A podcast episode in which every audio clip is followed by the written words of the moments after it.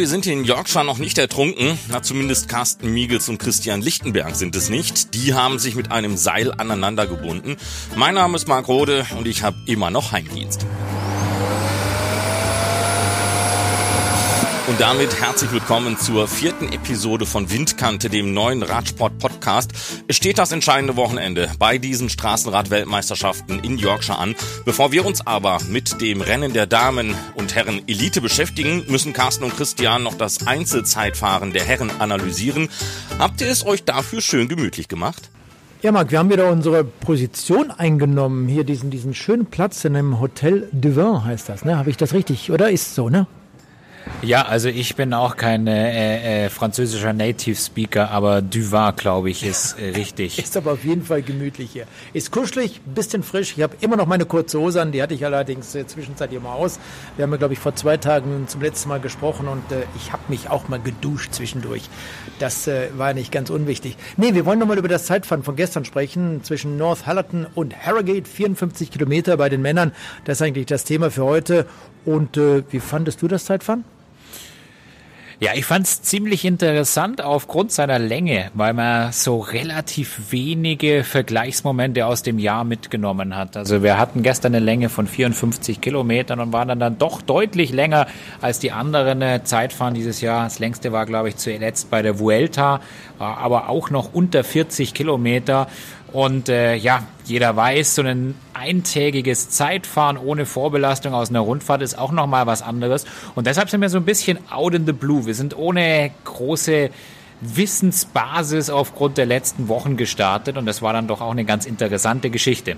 Also es gab so ein paar Überraschungen, ja kleinere Überraschungen kann man sagen. Remco Evenepoel, der Zweite wurde, Filippo Ganna, der 23-jährige Weltmeister in der Verfolgung, ist Dritter geworden. Das waren kleinere Überraschungen. Man wusste im Vorfeld auch schon, dass sie schnell Radfahren können.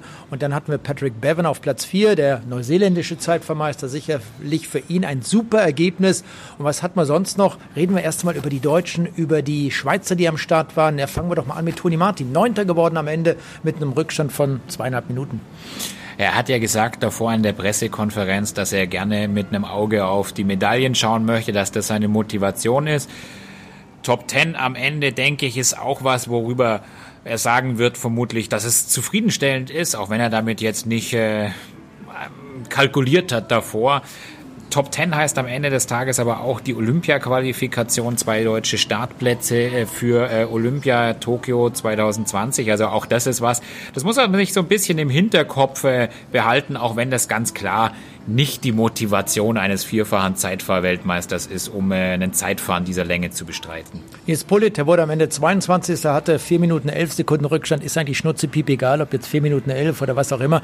Auf jeden Fall hat er Pech gehabt und das war das Wichtigste. Auf der anderen Seite für ihn als Sportler vielleicht noch viel wichtiger, dass er wusste, dass die Leistungsdaten stimmen.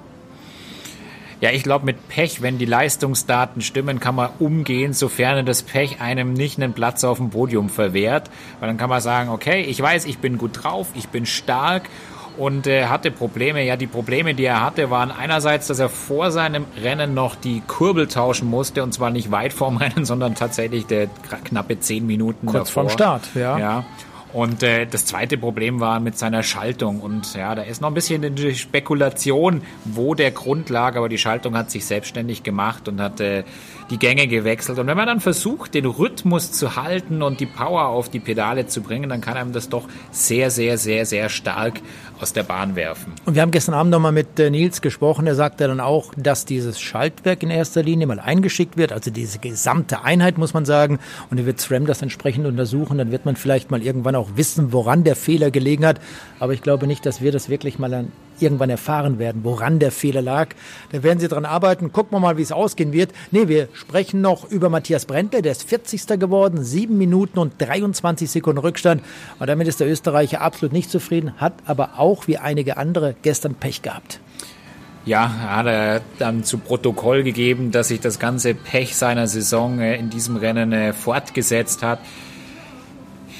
Ja, passiert mal bei einer Weltmeisterschaft. Er hatte ja eigentlich einen Trend über die letzten Jahre, der deutlich mehr äh, zu äh, ja, ja, mehr Hoffnung gemacht hat äh, auf ein besseres Ergebnis.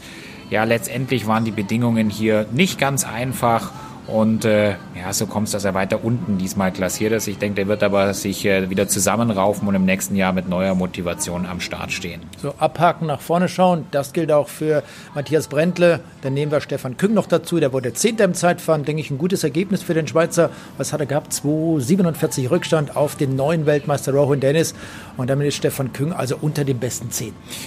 Ja, also ich denke, mit ein bisschen Glück hätte der auch noch mehr nach vorne gehen können. Der hatte viele starke Zeitfahren dieses Jahr. Ich glaube, bei der Tour de Romandie hat er das abschließende Zeitfahren gewonnen. Er hat doch zuletzt gewonnen, äh, dieses Zeitfahren Bovas bei der Kroatien-Rundfahrt, ne? Auch das, ja. Also der kommt hier mit äh, wirklich guten Ergebnissen. Top 10 bei einer Weltmeisterschaft ist top, aber ja, man muss sagen, der hat das Potenzial, auch in Zukunft weiter nach vorne zu gehen. Deshalb kann man sagen, grundsolid, also aus meiner Sicht grundsolides Ergebnis, aber da geht bestimmt in Zukunft, auch wenn es ein guter Tag ist, noch mal mehr nach oben. So, das war nämlich nicht die Kroatien-Rundfahrt, sondern die Slowakei-Rundfahrt. Jetzt haben wir es wieder richtig. Auch das ist in der Reihenfolge. Du, dann nehmen wir am besten mal den neuen Weltmeister, den alten Weltmeister. Viel wurde diskutiert. Rohan Dennis hat gestern zugeschlagen und das mit einem Vorsprung von einer Minute und neun Sekunden. Das sind ja wirklich schon Welten auf den zweiten Remco Evenepoel. Wahnsinns... Äh, Lauf gestern, Wahnsinnsritt, vor allem weil er ja Mitte August, nein, Mitte August sage ich, Mitte Juli im Rahmen dieser Tour de France-Etappe in den Pyrenäen sein letztes Rennen bestritten hat. Ja, das ist tatsächlich Wahnsinn, was er da rausgefahren hat. Toni Martin hat das aber im Vorfeld schon prognostiziert. Er hat gesagt, das ist so ein langes Zeitfahren, da werden die Abstände groß sein. So kommt dann auch zum dritten Jahr schon eine 1,55 raus. Also ich denke, das geht in Ordnung aufgrund der Zeit. Aber tatsächlich spannend, dass er es geschafft hat, sich ohne Rennen äh, auf internationalem Niveau, man weiß ja nie, ob er vielleicht mit drei Freunden zusammengetrommelt hat und die Zeiten gestoppt, aber ohne diese Rennen, die man normalerweise dazu braucht, sich so vorbereitet hat, dass er diese Leistung abrufen konnte. Wir haben ja das schon öfter jetzt gehört. Also die neuen Trainingsmethoden, die helfen einem dabei, aber auch die Möglichkeiten, sich dann auf einem Laufband vielleicht äh, die Strecke programmieren zu lassen und abzufahren. Ja, und dann hat er gestern auch noch auf seinen Kopf gezeigt, äh, dass wohl ganz viel Vorbereitung auch da stattgefunden hat. Ich denke tatsächlich, beim über die Ziellinie fahren, da hat er niemand den Vogel zeigen wollen, als er mit dem Zeigefinger gegen den Helm gehämmert hat, sondern wollte zeigen, ja, hier drin The Brain, da, da muss ja was gerichtet werden. Ne? Und den mhm. Vogel hätte er wahrscheinlich deutlich weiter vorne gezeigt, dort, wo dieses Vögelchen normalerweise auch sitzt. Nee, ähm, gucken wir mal, wie das mit Rowan Dennis im nächsten Jahr weitergehen wird. Das wird ganz bestimmt eine interessante Frage werden. Wir von Windkante werden Rowan Dennis auch im Auge behalten und werden dann, wenn was passiert, entsprechend darüber berichten. Ansonsten, wir nehmen noch Roglic ganz kurz rein. Viktor Kampenarz müssen wir vielleicht noch erwähnen.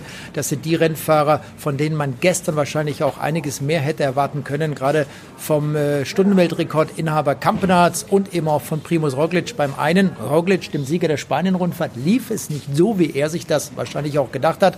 Wir konnten selber noch nicht mit ihm sprechen und Viktor Kampenarz, ja, der hat mir dann am Ende, der hat den, den, den Froome hat er gemacht, genau, so wie am Mont Ventoux, runter vom Rad gelaufen, aber okay, der hätte wahrscheinlich ohne Sturz, ohne Defekt auch ein bisschen weiter vorne diese Weltmeisterschaft beendet ja, wenn es scheiße läuft, läuft scheiße, ja. ja. Also Sturz, Radwechsel, zu Fuß unterwegs, joggen. Ich finde tatsächlich, der hat es trotzdem noch ganz cool eigentlich gemanagt und äh, Chapeau für den guten Mann. Er hat sein Zeitfahrrad beim zweiten Mal nicht zerstört, sondern ganz brav auf den Boden gelegt und ist dann losgejoggt, bis der Mechaniker ihm sein anderes Rad gebracht hat. Am Samstag suchen die Damen ihre Weltmeisterin, am Sonntag sind dann die Herren dran. Carsten und Christian zunächst mit dem Blick auf die Damen. So Christian, jetzt blicken wir noch auf die Frauen. Die werden am kommenden Samstag zwischen Bradford und Harrogate ihre Weltmeisterschaft austragen. 150 Kilometer sind das aufgerundet. Du bist Experte in Sachen Frauenradsport. Können wir, glaube ich, nochmal sagen, deine Frau Claudia ist selber mal Radrennen gefahren. Ja, so ein ja, bisschen. Zwei, zwei, drei Jahre lang ist sie gefahren, äh, hat dann nebenbei mal den Giro d'Italia gewonnen. So und, ganz nebenbei. Äh, ganz nebenbei. Und äh, wenn man nach USA äh, fährt, dann ist immer noch der größte Titel, dass sie mal deutsche Meisterin war. Okay. Egal, Strich drunter, hat ja schon aufgehört. Und äh, nee, Claudia, liebe Grüße an dieser Stelle einmal an dich und äh, ich hoffe, dir geht's gut. Liebe Grüße aus Harrogate. Nee, jetzt komm, schauen wir auf die Frauen auf der Straßenrennen am Samstag. Wie sieht's denn aus? Favoriten gibt's eine ganze Menge. Gibt's eine ganze Menge, da muss ich mich kurz fassen. Also für mich die Holländerinnen natürlich in der Breite die stärkste äh, Fraktion und dann aber auch für mich eine Holländerin in der Spitze, die stärkste. Marianne Voss ist aus meiner Sicht die Dame, die es zu schlagen gibt. Dieses Jahr so viele Rennen, die so eine ähnliche Topografie hatten, gewonnen. Sobald die Zielgerade ein bisschen ansteigt, dann kann sie ihre Explosivität und ihre Endschnelligkeit kombinieren zu einer Waffe, die kaum gematcht werden kann. Andere Favoritinnen aus meiner Sicht sind auch die Amerikanerinnen mit Corinne Rivera, haben die auch eine sehr endschnelle Fahrerin, haben viele gute Zeitfahrerinnen, starke Fahrerinnen, um da auch einem Rennen den Stempel aufzudrücken. Ja, mit Chloe Deigert haben wir ja seit äh, Dienstag auch eine Weltmeisterin mit dabei, bei der man tatsächlich ja auch sagen muss, es ist schon fast Verschwendung, wenn man die nur dafür äh, einsetzen würde, Lücken zu schließen. Starke Fraktion, aber auch die Italienerinnen mit Marta Bastianelli, Elena Cecchini, ja, für mich auch Letizia Paternoster. Das sind schon äh, Fahrerinnen, die auch am Ende so den Kick haben und schnell sind. Ja, und Elisa Longo Borghini zum Beispiel. Eine unheimlich taffe Fahrerin für lange Rennen, schwere Rennen. Deutsche Sicht müssen wir auch unbedingt besprechen. Ja, klar. Lisa Hallo. Klein, Lisa Brennauer. Ja, ich glaube, da muss man eigentlich aber auch gar nicht so viel dazu sagen. Die können sprinten, die können, denke ich, auch diese Länge. Die haben sich zuletzt beide in guter Form präsentiert vor der Weltmeisterschaft. Die eine in Holland, die andere in Spanien jeweils Rennen gewonnen. Und so kann man doch äh, ja, in die Weltmeisterschaft starten. Dann schauen wir mal mit einem ganz kleinen Auge auf die jüngste Deutsche, Franziska Koch. Auch die ist ja in den letzten vier Wochen zu ihrem ersten World Tour Sieg gekommen, hat eine Etappe bei der Bulls Ladies Tour gewonnen. So, und Windkante wird ja nicht nur in Deutschland gehört, auch in Österreich, in der Schweiz. Und daher müssen wir auch über die Damen aus der Schweiz sprechen. Es sind zwei Morgen am Start. Nein, am Morgen sage ich schon, am Samstag natürlich. Heute ist Donnerstag. Und äh, ja, und die beiden Damen aus Österreich, wie sieht es mit denen aus? Ja, ich würde äh, gerne sagen, dass sie äh, favorisiert sind. Das glaube ich aber nicht. Die sind beide eher so zum Lernen da. Ja, müssen wir mal noch vielleicht zwei, drei Jahre warten, bis es da richtig nach vorne geht. Katrin Schweinberger, Angelika Tatzreiter, die werden sich das Ganze anschauen, werden mitfahren, werden hoffentlich eine gute Zeit haben, ein schönes Rennen fahren. Aber ich denke, nach vorne reicht's da noch nicht. Gut, das war der Ausblick auf die Frauen. Ich glaube, es wird ein schönes Rennen. Wir haben ja bei den Junioren schon gesehen, wie heftig das dort zur Sache geht. Also ich freue mich drauf. Ich freue mich auch, aber hallo. Schauen wir schnell auf die Strecke. Die Damen starten ihr Rennen unweit des Geburtsorts von Beryl Burton. Die Britin war die dominante Radsportlerin der 60er Jahre, war zweimal Weltmeisterin auf der Straße und mehrfache Bahnrad-Weltmeisterin. Es geht los in Bradford und nur wenige Kilometer später erreichen die Teilnehmerinnen den Geburtsort von Lissy Deignan. Das ist Oatley. Deignan möchte gerne ein weiteres Mal Weltmeisterin werden. Es folgen harte Anstiege, Norwood Edge und Lofthouse und dann kann sich die Spreu vom Weizen doch schon trennen. Wenig später kommt man in Ripon an. Dort wurde das Zeitfahren gestartet. Es geht zum Zisterciender-Kloster und UNESCO-Weltkulturerbe Fountains Abbey. Die Strecke über Sawmill, Birdswith, Clapham Green und Hamswaith führt ins Zentrum von Harrogate und da warten dann noch einmal drei Runden. Insgesamt wartet die Strecke mit 2400 Höhenmeter auf. Die Italienerin Elisa Longo Borghini zunächst im Original danach die Übersetzung. The parkour is really twisty. They say it's not super hard, really like up and down, and there are many corners, especially in the last two laps. It will be a battle of positions. Plus, the weather will be uh, something that will affect the race a lot because uh, it's gonna be probably rainy and very cold. Der Kurs sei schon sehr in sich windend. Sie sagten, er sei nicht super schwer, aber es gebe sehr viele Kurven, vor allem auf den letzten beiden Runden. Elisa denkt, es es wird einen Kampf um die guten Positionen geben und das Wetter werde einen großen Einfluss auf das Rennen haben. Es wird vermutlich regnerisch und kalt. Die italienische Mannschaft fährt für Ex-Europameisterin Marta Bastianelli. Lizzie Deignan hat das absolute Heimspiel und wird die britischen Farben vertreten. Sie hatte den Titel 2015 gewonnen. Ihr zur Seite steht als Plan B die amtierende britische Meisterin Alice Barnes. Für Frankreich startet unter anderem Audrey Cardon-Ragot.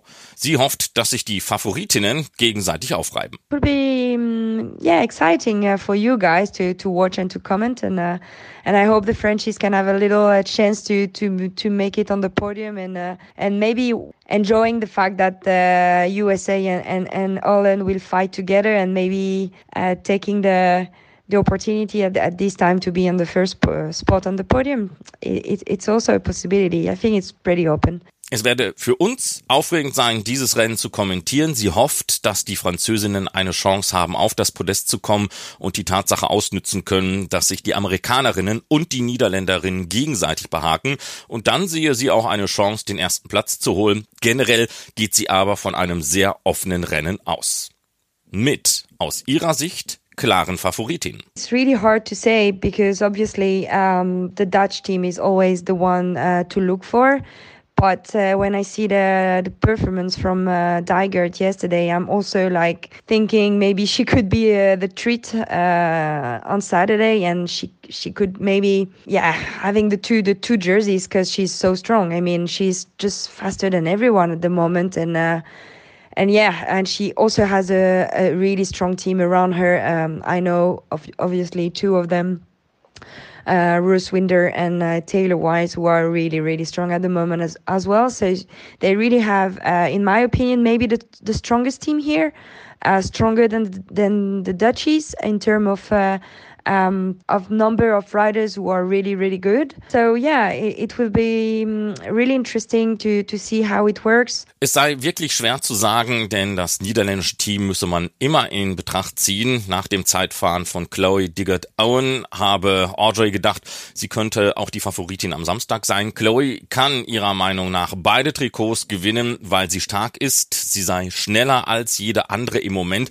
und dann habe sie auch eine starke Mannschaft um sich herum. Sie kenne Bruce Winder und Tyler Wise und auch sie seien sehr stark im Moment. Die USA haben ihrer Meinung nach die stärkste Mannschaft hier stärker als die Niederländerinnen, wenn es um die Zahl der wirklich starken Fahrerinnen geht. Es werde sehr interessant sein zu sehen, was passiert.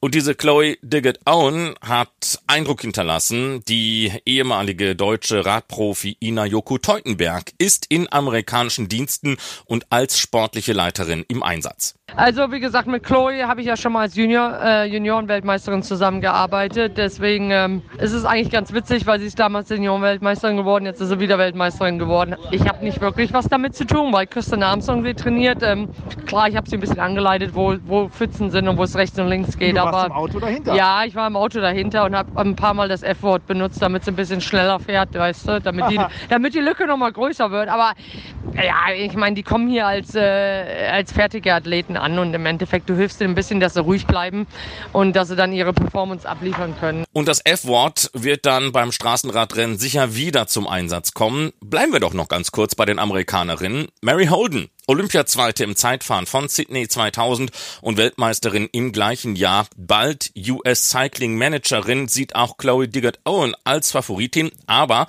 ein Straßenradrennen in Europa hat die 22-Jährige noch nie bestritten. But she's never done anything in a traditional way. And I'm always of the mindset of you need to go into things with a conservative mindset and just like understand the the possibilities, but you know, kind of go with what's logical. And maybe that's a little bit German because I was on German teams for so long. You, you think logical, but I'm always like, I'm never you know, trying to hold her back from like the possibilities. And I think with Ina Yoko being the director in the car, it's to be unbelievable. And I'm just excited to be there and see what happens. I think we have a great team, but I think it's, you know, it's kind of like a team of possibility. We don't know what can happen. Aber Chloe habe noch nie den traditionellen Weg eingeschlagen und es sei immer eine Kopfsache und sie müsse verstehen, wo ihre Möglichkeiten liegen. Auf der anderen Seite müsse man auch logisch an die Sache herangehen. Das Logische sei so typisch deutsch. Das habe Mary noch aus ihren Zeiten bei einem deutschen Team. Und das müsse kombiniert werden. Ina Joko Teutenberg, die mache da einen großartigen Job und man verstehe sich selbst als eine Mannschaft der Möglichkeiten, denn man wisse nie, was passiert. Was gibt's sonst noch zu sagen? In Australien musste man die Mannschaft in letzter Sekunde noch verändern. Chloe Hoskin und Jessica Allen kommen jetzt noch rein in die Mannschaft, nachdem Grace Brown und Sarah Roy wegen Verletzungen nicht an den Start gehen können. Aber wenn man Chloe Hoskin und Jessica Allen von der Ersatzbank ins Spiel bringt, dann ist das sicherlich kein Nachteil. Die eine ist aktuelle Commonwealth-Siegerin und die andere ehemalige Junioren-Zeitfahr-Weltmeisterin Amanda Spratt führt die australische Mannschaft an und Kanada muss in Yorkshire auf Leah Kirchman verzichten. Die hatte sich durch einen Sturz bei der Bowls Ladies Tour einem Bänderriss im Knie zugezogen.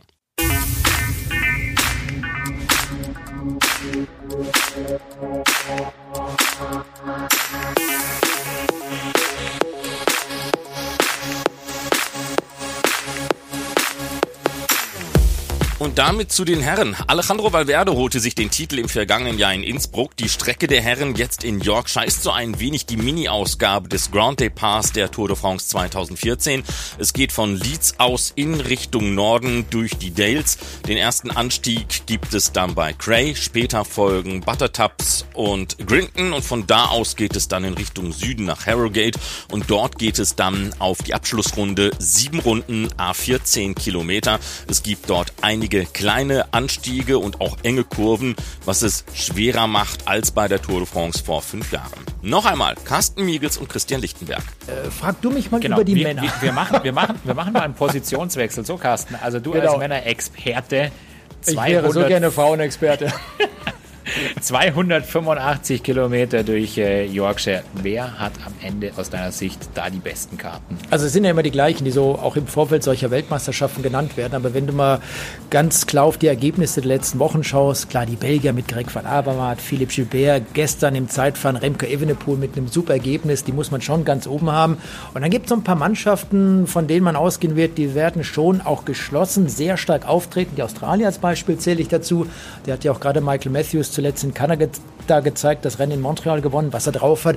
Also das ist ganz bestimmt ein Kandidat und von den Australiern, da weiß man ja auch, dass die, wenn sie geschlossen auftreten, unterm Strich in der Regel auch was dabei rauskommt, eine wichtige Komponente wird sein, wie das Wetter am Sonntag sein wird. Wenn du nämlich fast 300 Kilometer nur im Schiff, nur im Regen, bei kalten Temperaturen durch die Gegend fährst und wir haben ja bei den Junioren auch schon gesehen, da geht's hoch und runter und der Wind wird eine Rolle spielen, dann kann das verdammt schwer werden und am Ende können dann wirklich nur so, ja, so Klassikerspezialisten wahrscheinlich durchkommen und so ein Rennen gewinnen. Und zu den Klassikerspezialisten zählen die Belgier, klar, Michael Matthews auch in einer gewissen Form. Wir haben dann ein bisschen, äh, ja, die Italiener logischerweise mit dabei, mit Matteo Trenti Argentin zum Beispiel, die Niederländer muss man auf der Rechnung haben, mit äh, Peter Wiening, Jos van Emden, Mathieu van der Poel, der große Überflieger in Sachen Straßenradsport 2019, der zuletzt bei der Tour of Britain gezeigt hat, wie das funktioniert und wie seine Form ist. Ja, dann gibt es ein paar wie Peter Sagan mit einer relativ kleinen slowakischen Mannschaft. Der ist, glaube ich, mit drei Teamkollegen am Start, aber Sagan hat ja schon einige Male bewiesen, dass er trotz dieser zahlenmäßigen Unterzahl Weltmeister werden kann. Katar, Doha war, glaube ich, das letzte Mal. Ich glaube, ich glaub, bei ihm kann man sagen, er hat immerhin drei Teamkollegen mit dabei. Ja, genau. Und die werden alles machen, wenn Peter Sagan die Form hat, dass er wieder Weltmeister wird. Ja, und dann haben wir die Norweger mit Edvard Borsenhagen, mit Alexander Christoph zum Beispiel. Der hat eine tolle Mannschaft. Karl Frederik Hagen, stark gefahren bei der Spanien-Rundfahrt, war dort unter den besten zehn in der Gesamtwertung. Ja, und als Langläufer, glaube ich, hat er mit dem Wetter auch keinen Nee, Thema. nee, nee. Wenn es schneien sollte, du, dann schnallt er sich die Bretter drunter und gewinnt auch die Weltmeisterschaft. Nee, so kalt wird es nicht. Ne? Nee. nee, äh, Spanien zum Beispiel haben wir mit Valverde. Ja, denkst du tatsächlich, dass er es nochmal machen könnte? Naja, der hat ja auch, immerhin ist er Zweiter geworden bei der Spanien-Rundfahrt, eine super Form. Und Valverde, du, den musste wahrscheinlich auch mit seinem Team auf der Rechnung haben. Die Spanier haben eine starke Mannschaft, Soler wird dabei sein, Luis Leon Sanchez, dann haben wir die Isagire-Brüder. Also die verstehen sich schon. Und ich glaube persönlich, dass die Spanier trotz dieser Situation, dass sie einen neuen Nationaltrainer haben, einen äh, Zusammenhalt im Team haben, was vielleicht in den Jahren vorher nicht so ausgeprägt war. Aber das haben sie letztes Jahr gezeigt in Innsbruck, dass es funktioniert und das werden sie 2019 hier in Harrogate wahrscheinlich auch wieder durchziehen. Und äh, ja, die Deutschen. Über ja, die müssen tatsächlich. Wir auch noch von denen ja. möchte ich jetzt auch von dir hören. Was denkst du, was können denn die Deutschen erreichen? Zum einen, aber dann bitte geh doch auch gleich nochmal auf die Österreicher ein. Wir wollen die ja nicht so verkommen lassen. Gleiches gilt für die Schweizer. Nein, verkommen wollen wir die auf keinen Fall lassen. Äh, die Deutschen, gut. Ähm, was nehmen wir denn da? Nils Polit, Nikias Arndt und John Degenkolb, das sind so die drei Kapitäne in der deutschen Nationalmannschaft. Die werden vermutlich, wenn das so ein bisschen nach ihrem Prinzip laufen wird, auch einen Fahrer am Ende vielleicht unter den besten acht, unter den besten zehn haben. Wer von diesen dreien, das muss man am Ende abwarten. Wahrscheinlich derjenige, der die besten Beine hat während des Rennens. Aber da muss man sich kurz vorher nochmal absprechen. Wenn äh, Dege zum Beispiel sagt, du Niki, mir geht's heute nicht so gut, komm, äh, fahr du mal, guck, dass du auf Ergebnis fahren kannst dann wird es vielleicht funktionieren, aber sie zählen da bestimmt nicht zu den Top-Favoriten und müssen, das könnte ein kleiner Vorteil sein, vielleicht auch nicht in die Offensive gehen, können eher etwas defensiv fahren und dann schauen wir mal, was dabei herauskommt. Und ich habe mich gestern mit Jens Zemke unterhalten, der sportliche Leiter von Borans Grohe, ist übrigens auch der Nationaltrainer, der Coach der deutschen Mannschaft am Sonntag und gefragt, wie sieht's aus mit den Österreichern? Denn Felix Großschartner, Patrick Konrad, Lukas Pöstelberger, das sind ja alles Fahrer aus der Borans Grohe-Mannschaft, wie er sie einschätzt. Und er war auch sehr optimistisch, dass die am Ende wahrscheinlich irgendwo relativ weit vorne landen könnten. Ich persönlich als Österreich-Fan, als äh, ja, drückt den Jungs die Daumen, dass es klappt, dass einer von ihnen vielleicht wirklich unter die besten 15 kommt, sage ich mal ganz vorsichtig. Und äh, du hast mich noch nach den Schweizern gefragt. Äh, wird da wahrscheinlich ein bisschen schwieriger werden. Albasini, das wird der Teamkapitän sein, ist, glaube ich, auch 38 Jahre alt. Dann haben wir Mark Hirschi mit einer starken Saison, Stefan äh, Küng haben wir vorhin schon mal angesprochen, Michi Scher, Danilo Biss und äh, Sylvain Didier ist auch noch mit dabei. Also starke Mannschaft, wird wahrscheinlich ähnlich sein, wenn einer unter die besten 15 kommt wäre das sicherlich ein Spitzenergebnis für die Schweizer. Ja, jetzt wissen wir zumindest, wer alles da ist. Jetzt interessiert mich natürlich noch, was sind deine Einschätzungen? Wie kann das Rennen laufen? Wird das ein 285 Kilometer Rennen, wo am Ende 200 Fahrer auf die Zielgerade einbiegen? Du, wir haben, glaube ich, in den letzten paar Stunden schon einige Male darüber gesprochen. Es gab Weltmeisterschaften, Portugal, Lissabon zum Beispiel, da war es eine ähnliche Situation 2001. Da haben auch alle gedacht, bei dem schweren Kurs, da kommen zwei, drei, vier, fünf, maximal 15 Fahrer an. Und am Ende waren es, glaube ich, 40 oder 60, die auf die Zielgerade gekommen sind. Bergen, Norwegen, da wirst du ja, dich dran erinnern. Klar. Das war dort ähnlich. Da kam am Ende auch eine große Gruppe an. Peter Sagan hat den Sprint gewonnen. Ich bin mir da nicht so sicher. Das hängt alles damit zusammen, was macht das Wetter am Sonntag, wie sind die Windverhältnisse und äh, wie kommen Sie hier auf diesen Rundkurs? Wie viele Mann sind dort vorne? Wenn es schlecht sein sollte, das heißt das Wetter, dann kann man davon ausgehen, dass es ein Ausscheidungsfahren wird. Ja, und am Ende machen ja die Rennfahrer das Rennen und nicht die Strecke. Ja, und dann gewinnt vielleicht einer, den wir noch gar nicht erwähnt haben, wie Tadej Pogacar aus äh, Slowenien, Primus Roglic möglicherweise, keine Ahnung. Ein Fun Fact, Remco Evenepoel ist nicht der erste Teenager, der bei einem WM-Rennen der Elite startet. 19 Jahre und 246 Tage ist er alt, wenn die Entscheidung in Yorkshire fällt. Als der deutsche Heinz Müller 1952 das Profirennen in Luxemburg gewann, war der Österreicher Kurt Schneider gerade mal 18 Jahre und 194 Tage alt und er beendete das Rennen damals auf dem geteilten elften Platz. Aber es waren immer schon die Belgier, die junge Burschen geschickt haben und dabei erfolgreich waren. Karel Kaas, der ist bis heute der jüngste Weltmeister aller Zeiten. 20 Jahre war er alt, als er 1934 in Leipzig das Gold holte. Axel Merckx ist auch Belgier, heute Chef des amerikanischen Teams und Talentschmiede Hagens Berman Axion. Well, as a true Belgian, uh, you know, I, I, I think personally that Philippe Gilbert is going to be very uh, dangerous because uh, he uh, he came out of the Vuelta in a very good shape and won a couple stages there, and uh, he's also didn't do the tour, so he was pretty fresh leading into the the end of the season. And I know he's very motivated too, and a terrain like that, and a, a long race like this in those weather circumstances. I think it can be very dangerous. Als ein echter Belgier würde er sagen, Philippe Gilbert ist der gefährlichste. Er ist mit einer guten Form aus der Vuelta a España gekommen, hat dort auch einige Etappen gewinnen können. Er kommt frisch in dieses Saisonfinale und auch er sei in solchen Situationen und bei solchen Wetterbedingungen zum Jahresende immer sehr motiviert gewesen. Und vielleicht sind auch in diesem Rennen, wenn auch nur zu viert unterwegs, die Amerikaner mit Außenseiterchancen wie Nelson Paulus. I'm definitely going to be expecting a long day, long, hard day on the bike on Sunday. I think it's definitely going to be, it will be, I think, my longest day on the bike of uh, ever. And I've raced San Remo, but that was about 300K. But uh, this course is going to definitely take a bit longer to complete than San Remo. So, um, yeah, it'll be a new experience for me, and I'm excited to see how my body responds to it. And uh, I just finished uh, my first Grand Tour, the Vuelta España, so I'm also with great legs and great shape. Yeah, yeah, I was feeling really good there, and um, after a bit of downtime in Girona, I was able to do a few efforts, and yeah, I'm feeling actually really good. I feel like I've freshened up quite a bit, and um, surprised myself in a few of the training rides in the past couple days, and um, yeah, I hope uh, I hope I timed it right with the with the rest and staying fresh and staying fit for for the World Championships. Es werde definitiv ein langer Tag auf dem Fahrrad. Es werde sicherlich sein längster Tag auf dem Fahrrad in seiner Karriere. Er ist zwar schon Mailand San Remo mit seinen 300 Kilometern gefahren, aber dieser Kurs in Yorkshire würde länger brauchen, ihn zu bewältigen. Aber das sei eine neue Erfahrung und er freut sich auch schon darauf. Er hat mit der Vuelta a España gerade seine erste Grand Tour seiner Karriere absolviert, hat sich gut gefühlt, dann ein wenig Auszeit in Girona, fühlt sich jetzt frisch und merkt, dass nach einigen Trainingsausfahrten die Form wiederkommt und er hofft, dass zur WM alles richtig getimt ist. Noch einmal kurz zu den deutschsprachigen Radprofis. Nils Polit. Wir müssen nicht die Attacken äh, gehen, wir müssen, äh, wir müssen nur dabei sein. Äh, wir müssen uns jetzt nicht selber tot attackieren, äh, wir müssen clever fahren, müssen keine ähm, gewagten Sachen machen, sondern müssen gucken halt, äh, ja, ich sag, die Belgier sind halt mit einer super starken Mannschaft hier. Wenn Leaf Jamperts, äh, den sie ja vielleicht was früher schicken würden, äh, losfährt, dann, dann, dann muss einer von uns dabei sein. Ähm, so werden die, die Belgier versuchen, äh, ganz klar auch die Holländer mit, mit Mathieu van der Poel oder die, die, äh, die Dänen oder die, die Spanier mit Valverde aus, aus der Reserve locken. Und äh, da müssen wir einfach in den Gruppen müssen wir halt drin sitzen und äh, da müssen wir halt äh, agieren. Da müssen wir dabei sein und äh, ja, das, das, da, da braucht man nicht vorher irgendwie unnötige Attacken zu fahren.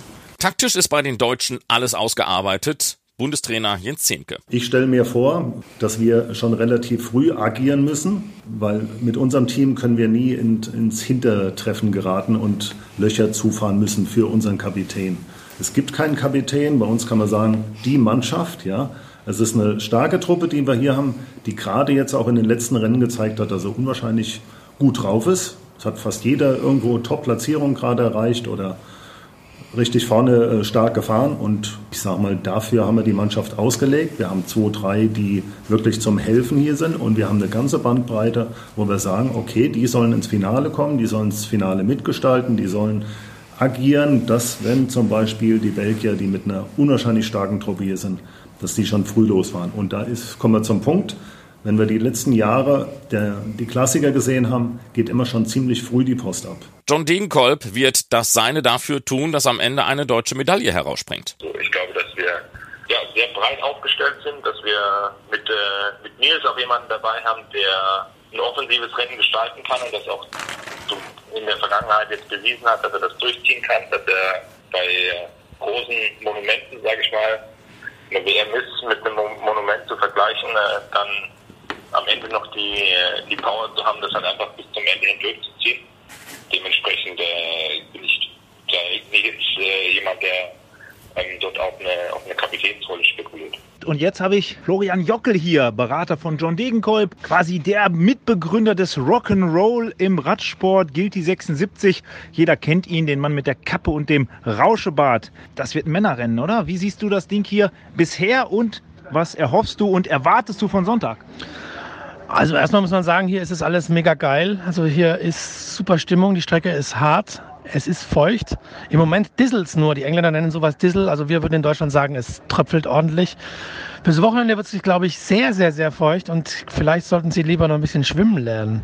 Und bei den Österreichern ist unter anderem Marco Haller am Start. Wir sind mit sechs Männern am Start, das heißt, wir können auch wirklich von einem, von einem Team sprechen, wir haben durchaus einige Leute auch mit dabei, die äh, im Finale hoffentlich was anrichten können. Ähm, die Weltmeisterschaft in diesem Jahr ist für mich selbst aber etwas ungewiss im Sinne von Prognosen. Es ist für mich sehr schwer einzuschätzen. Auch durch die Länge und äh, gegebenenfalls schlechtes Wetter können dort äh, definitiv eine Rolle spielen. Wir werden das Beste daraus machen und das ist ja das Schöne an so einer Weltmeisterschaft. Das ist ein, ein Tagesrennen man kann einen richtigen, richtig guten Tag haben, natürlich aber auch einen richtig schlechten Tag. Wir hoffen auf einen guten und äh, werden versuchen, die rot-weiß-rote Fahne hochzuhalten.